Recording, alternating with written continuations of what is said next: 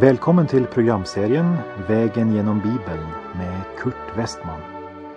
Vi håller nu på med Johannesevangeliet. Slå gärna upp din bibel och följ med. Programmet är producerat av Norea Radio.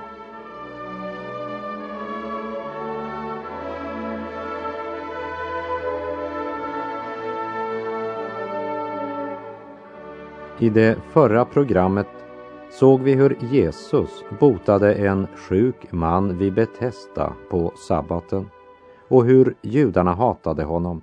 Inte bara därför att han botade en sjuk på sabbaten, men ännu mera därför att Jesus påstod att Gud var hans far. Och vi repeterar vers 18 i Johannes evangeliets femte kapitel. Då blev judarna ännu ivrigare efter att döda honom eftersom han inte bara upphävde sabbatsbudet utan också påstod att Gud var hans far och därmed jämställde sig med Gud. Och därefter kommer Jesus med tre väldiga uttalanden som gäller honom själv. Låt oss se på det första, Johannes kapitel 5, vers 19.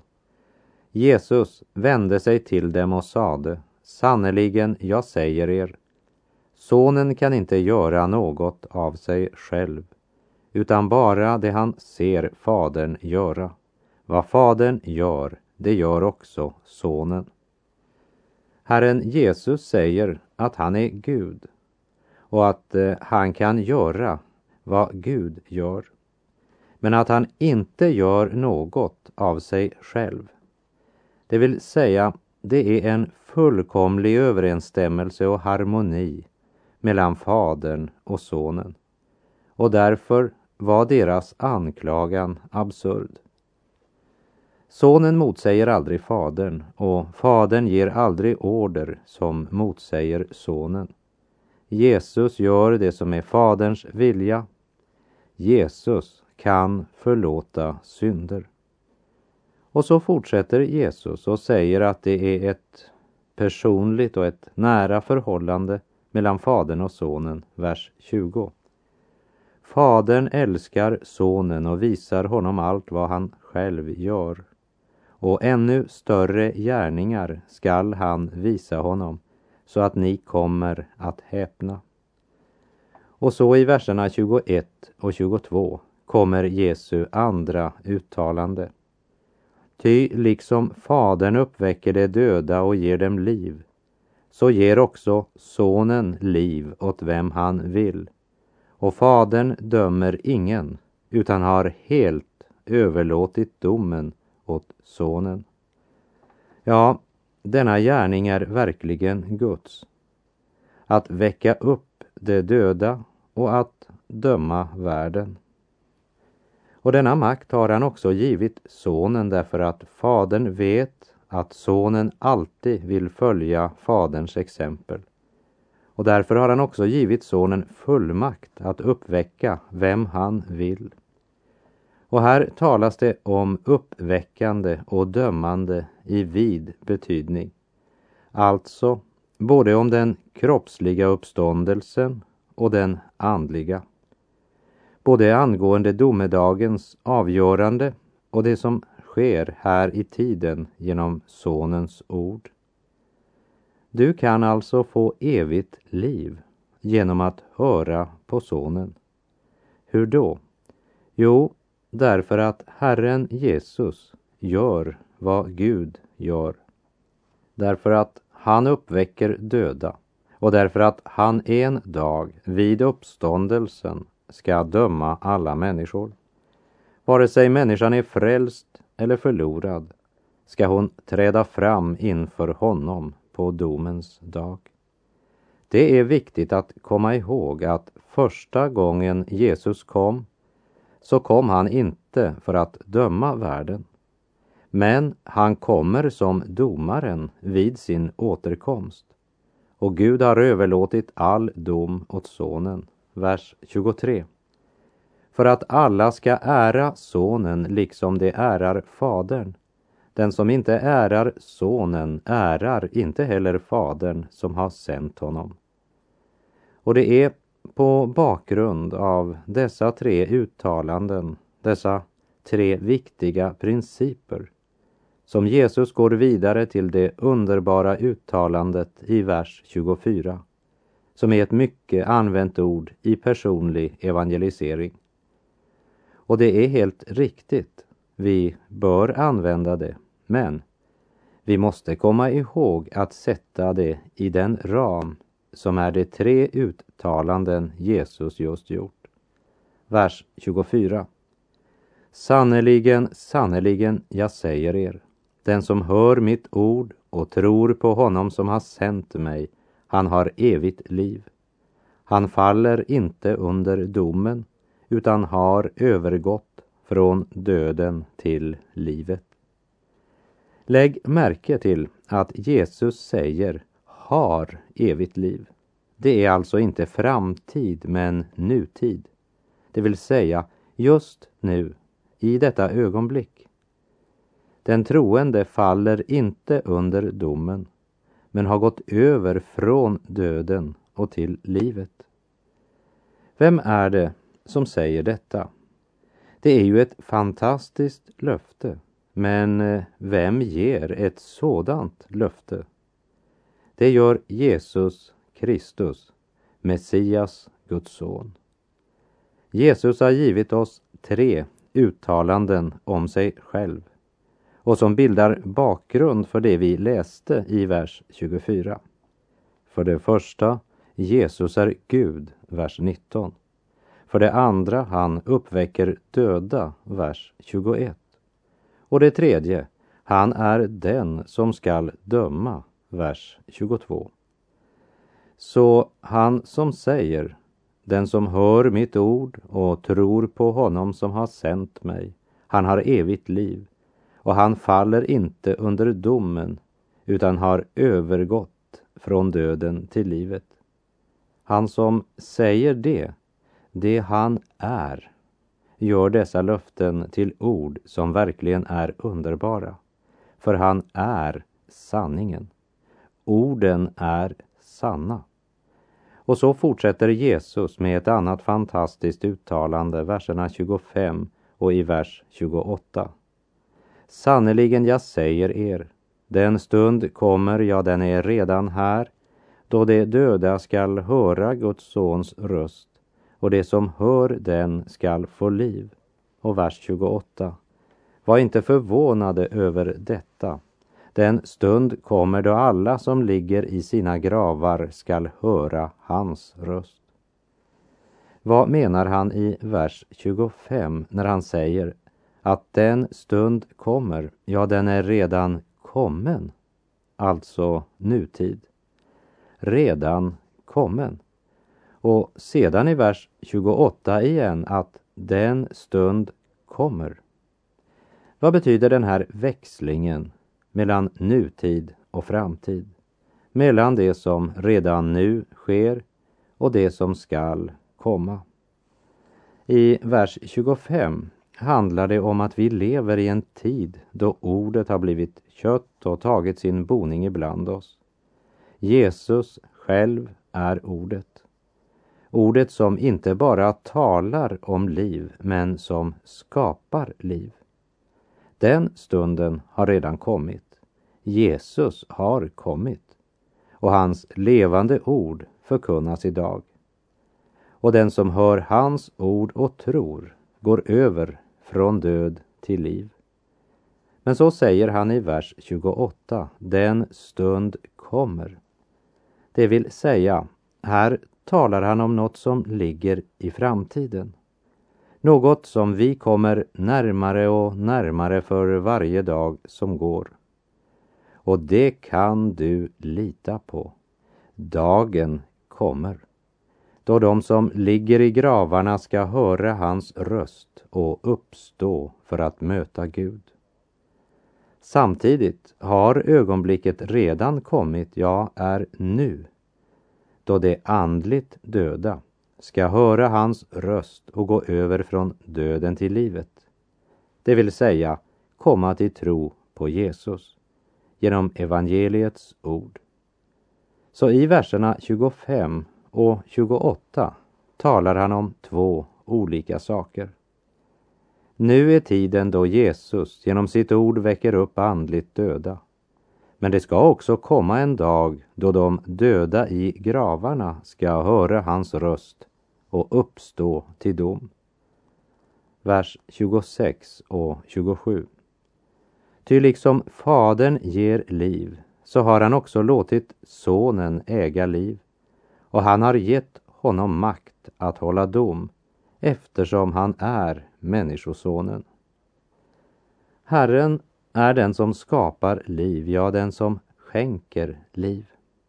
Han inte bara är livet, men han ger liv. Och tiden är nu, då den som lyssnar till hans ord och gör efter dem får evigt liv, går över från död till liv. Men Jesus är också den som till sist ska återkomma för att hålla dom. Och då handlar det inte om vem som vill lyssna till hans röst. För då måste alla lyssna. Då ska även de som ligger i gravarna höra hans röst och stå upp för att träda fram inför Gud och avlägga räkenskap för sitt liv. Verserna 28 och 29. Var inte förvånade över detta. Den stund kommer då alla som ligger i sina gravar ska höra hans röst och gå ut ur dem. Det som har gjort det goda skall uppstå till livet och det som har gjort det onda skall uppstå till domen. Dessa otrons människor som lyssnade till Jesu undervisning ska få se ett ännu starkare tecken på att han verkligen är Guds son. För eh, han ska inte bara här i tiden väcka upp andligt döda. Men det skall till sist komma en dag då också de som ligger i gravarna ska höra hans röst. Och Jesus ska uttala Guds dom över deras liv. Antingen blir det en uppståndelse till evigt liv eller en uppståndelse till totalt avslöjande och en fällande dom. Och så säger Jesus i vers 30. Av mig själv kan jag inte göra något, som jag hör så dömer jag. Och min dom är rättvis, ty jag följer inte min egen vilja, utan hans vilja som har sänt mig.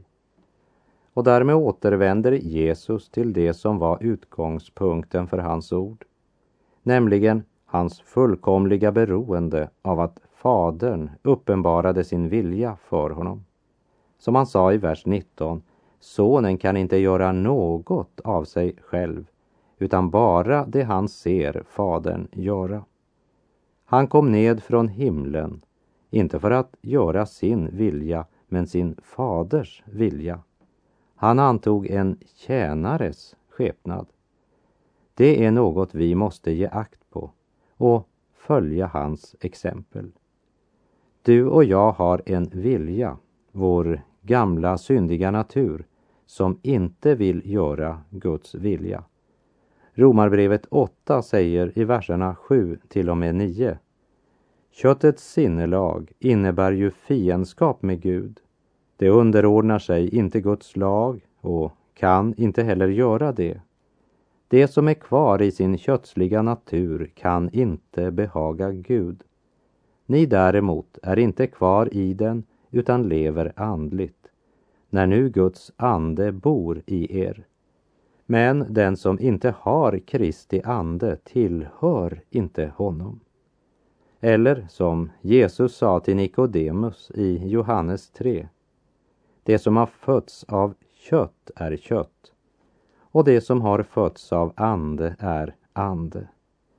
Du och jag måste födas på nytt, för vår gamla natur är oduglig och oförbätterlig, för det står i fiendskap mot Gud och det har det gjort helt sedan Adam och Eva blev utkörda ur paradiset. Därför måste det ske ett under i våra liv, en ny födsel. Och det sker genom evangeliet, budskapet om Jesus. Hör så får din själ leva.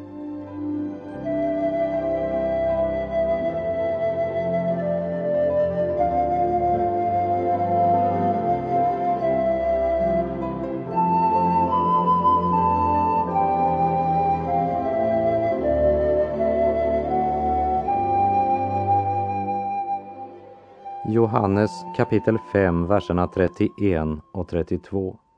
Om jag vittnar själv om mig är mitt vittnesbörd inte giltigt. Men det är en annan som vittnar om mig och jag vet att hans vittnesbörd om mig är giltigt. När det gäller vittnen så stadfästs följande i både gamla och nya testamentet. Det ska vara minst två eller tre vittnen. I femte Mosebok 19, vers 15 står det Det är inte nog att endast ett vittne träder upp mot någon angående någon missgärning eller synd, vad det nu må vara för en synd som någon kan ha begått. Efter två eller tre vittnens utsago skall var sak avgöras. Och i Andra Korinthierbrevet 13, vers 1 det här är tredje gången som jag kommer till er. På två eller tre vittnesmål skall en sak avgöras. Skriften lär att en sak ska stadfästas av två eller tre vittnen. Jag vittnar om mig själv. Det håller alltså inte i en rättegång. Men det är en annan som vittnar om mig. Vittnet som Jesus här refererar till är inte Johannes döparen, som säkert många trodde. Men Jesus gör det klart att han inte refererar till något mänskligt vittne alls. Johannes 5.33 Ni har sänt bud till Johannes och han har vittnat för sanningen. Här talar han om Johannes ett vittne som de kände till. Men han refererar också till ett annat vittne som inte är ett mänskligt vittne. Och därmed har de två vittnesbörd de måste erkänna. Vers 34. Jag vill inte ha något vittnesbörd från någon människa, men jag säger detta för att ni ska bli räddade. Jesus gör anspråk på ett högre vittne än människan. Likaväl så vittnar han om Johannes döparen. Johannes var inte världens ljus. Han var en lampa som bar Kristi ljus ut i människorna. Vers 35 och 36. Johannes var en lampa som brann och lyste och en kort tid hänfördes ni av hans ljus. Men jag har fått ett starkare vittnesbörd än det Johannes gav. Ty det verk som Fadern har gett mig i uppdrag att fullborda, just det som jag utför, vittnar om att Fadern har sänt mig. Här ser vi att de referenser eller bekräftelser som Herren Jesus hade var de under han utförde. När personer idag hävdar att de har samma kraft som Jesus hade så är det efter min mening blasfemi. För undren han utförde bekräftade att han var den han gav sig ut för att vara nämligen den utlovade Messias. Och det ska du ha klart för dig, att det handlade inte bara om några få tillfällen eller några få människor som han helade. Han hade inga speciella helbrägdagörelsemöten. Han tog inga kollekter.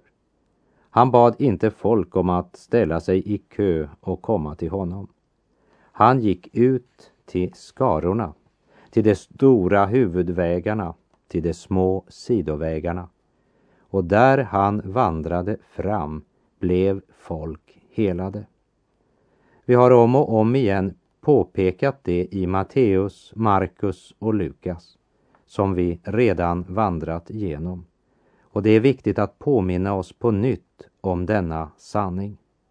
Det handlade alltså inte bara om ett dussin eller två som fick hjälp. Det handlade inte ens bara om hundratals.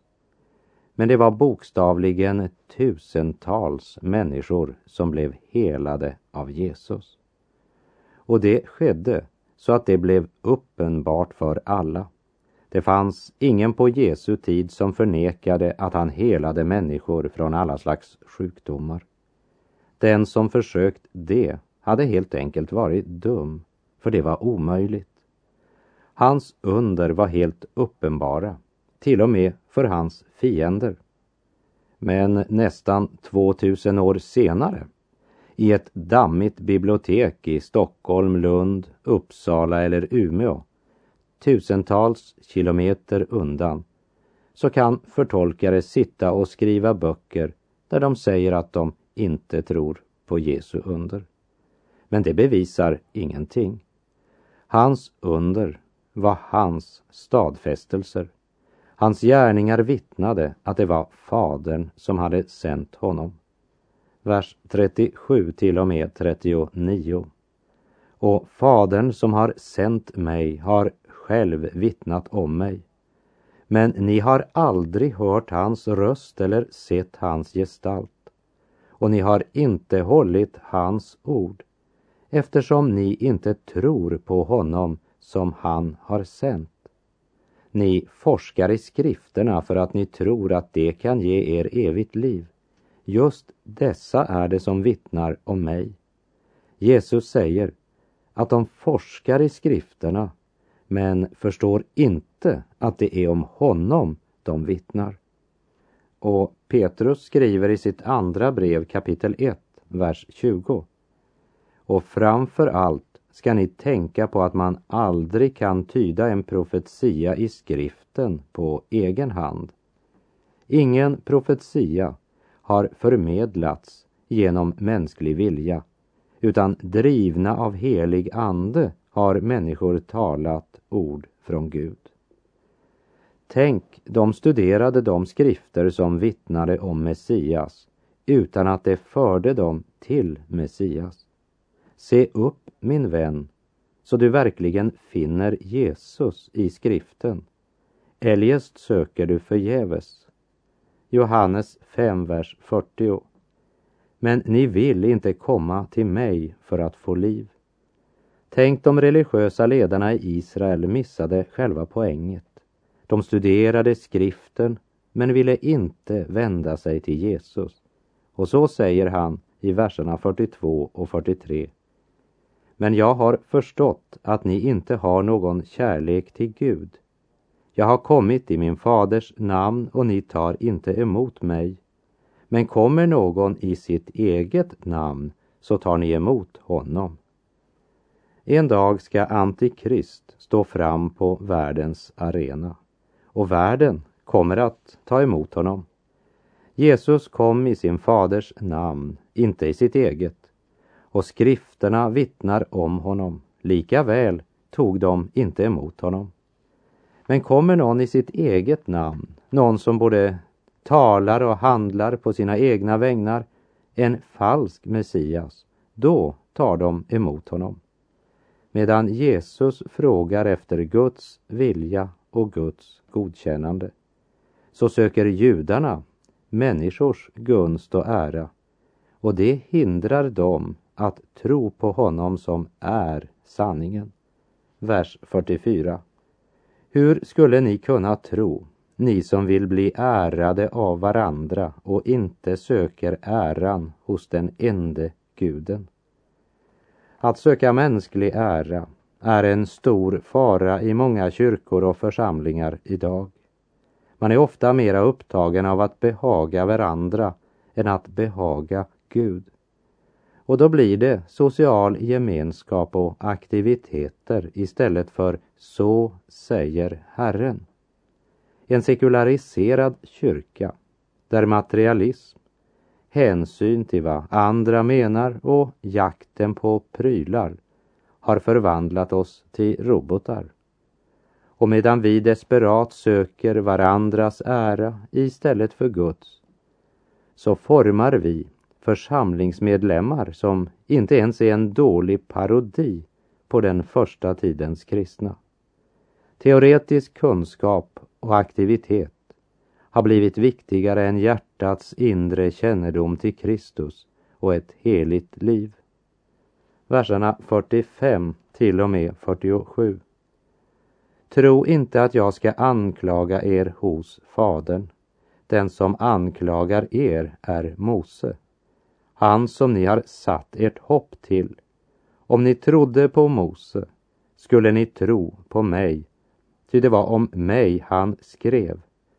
Men om ni inte tror på vad han har skrivit, hur ska ni då kunna tro på vad jag har sagt? Det här är viktigt, kära vän. I Moseböckerna som vi nyligen till fyra femtedelar vandrat genom så har jag försökt att peka på Jesus. Och även om jag inte fann honom på varje sida i Moseböckerna så tror jag att han finns på varje sida. Men jag förstår endast styckevis. När någon angriper Gamla testamentet ska du se upp. För den som gör det han angriper Herren Jesus Kristus. Jag fruktar att det är många som ifrågasätter det Gamla testamentet utan att egentligen veta vad de gör. Den som inte tror Gamla testamentets vittnesbörd kan inte heller tro Jesu ord. Jesus sa, om ni trodde Mose skulle ni tro på mig, ty det var om mig han skrev. Men om ni inte tror på vad han har skrivit, hur ska ni då kunna tro på vad jag har sagt